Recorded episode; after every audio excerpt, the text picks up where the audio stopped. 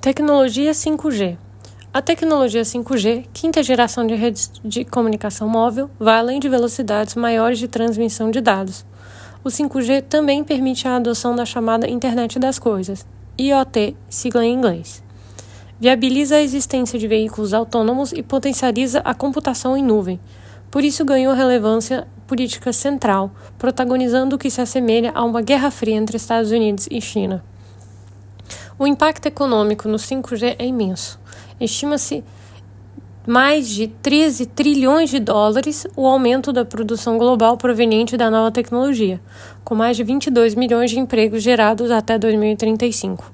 Há um debate candente em todo o planeta sobre a permissão ou não para que empresas chinesas atuem nos mercados nacionais. Contra a participação chinesa, pesa o argumento da segurança nacional, fundado na suspeita, por parte dos Estados Unidos e de países europeus, de que equipamentos chineses, em especial os da Huawei, teriam estruturas que permitiriam ações de espionagem e ataques cibernéticos a infraestruturas críticas pelo governo de Pequim.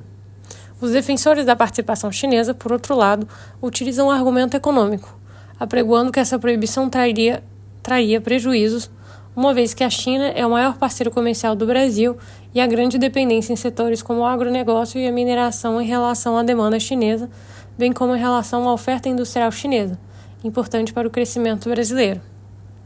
Diante da importância do tema, o leilão passou a ser acompanhado pelo Palácio do Planalto diretamente. O governo Trump pressionou o governo brasileiro a banir a Huawei na rede 5G brasileira. Em outubro de 2020, o Brasil assinou um memorando de entendimento com o Banco de Exportação e Importação, Exim Bank, sigla em inglês, dos Estados Unidos, obtendo uma linha de crédito de 1 bilhão de dólares para a aquisição de equipamentos para a implantação da tecnologia 5G no país. A condição é que não sejam equipamentos da Huawei. Trata-se de uma opção de financiamento, não uma obrigação ou doação dos Estados Unidos. Em novembro de 2020, o Brasil sinalizou apoio ao programa Clean Network dos Estados Unidos, que proibiria o uso de equipamentos chineses para 5G, porém não houve adesão oficial à iniciativa. Em 25 de fevereiro de 2021, o Conselho Diretor da Agência Nacional de Telecomunicações, Anatel, apresentou o edital de licitação do leilão da tecnologia 5G, sem qualquer impedimento à participação da Huawei. O documento foi aprovado pelo Tribunal de Contas da União, TCU, em setembro do mesmo ano. Além dos investimentos para a implantação da rede 5G, o edital prevê que a nova sede seja independente da rede 4G existente.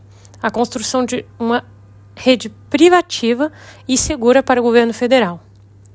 Em novembro de 2021, o governo brasileiro realizou o leilão da rede 5G, por meio do qual concedeu faixas de frequências para que operadores de telefonia explorem a nova tecnologia.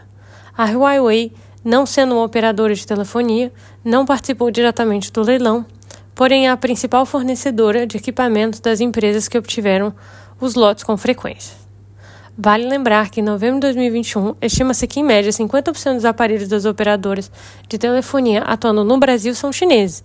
A Vivo divulgou que 65% da sua rede 4G utiliza equipamentos da Huawei.